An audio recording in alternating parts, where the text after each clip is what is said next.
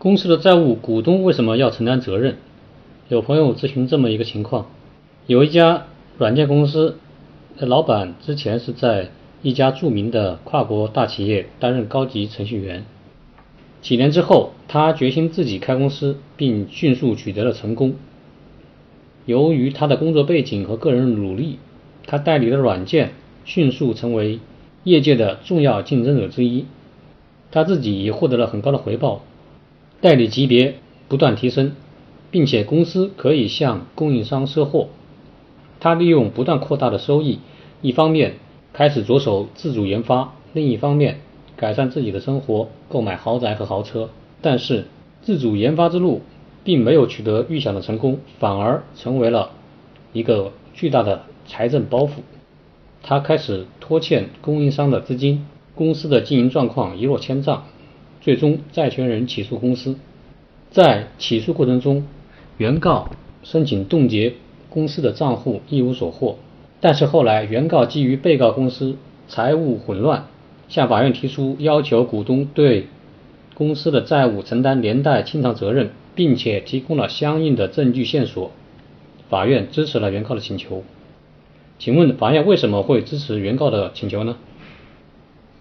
下面我来回答这个问题。大家都知道，有限责任公司的股东承担的是有限责任，仅以他认缴的出资额为限对公司承担责任。但这并不是绝对的，在一般情况下，债权人不能直接追究股东的责任。但是如果股东滥用有限责任制度，必然会损害到其他股东和债权人的利益，也损害了公司的法人制度。因此，公司法进行了规定：如果公司背后的实际控制股东或者其他人滥用公司独立人格和有限责任制度，损害公司债权人利益，法院将会否认公司的独立人格，而追究公司背后的实际控制人或其他人的行为。这项制度在英美国家被称为“刺破公司面纱”。我国公司法第二十条规定，公司股东滥用公司法人独立地位和股东有限责任，逃避债务，严重损害债权人利益的，应当对公司债务承担连带责任。就本案而言，由于被告公司账务混乱，被告的财产和股东个人财产无法区分，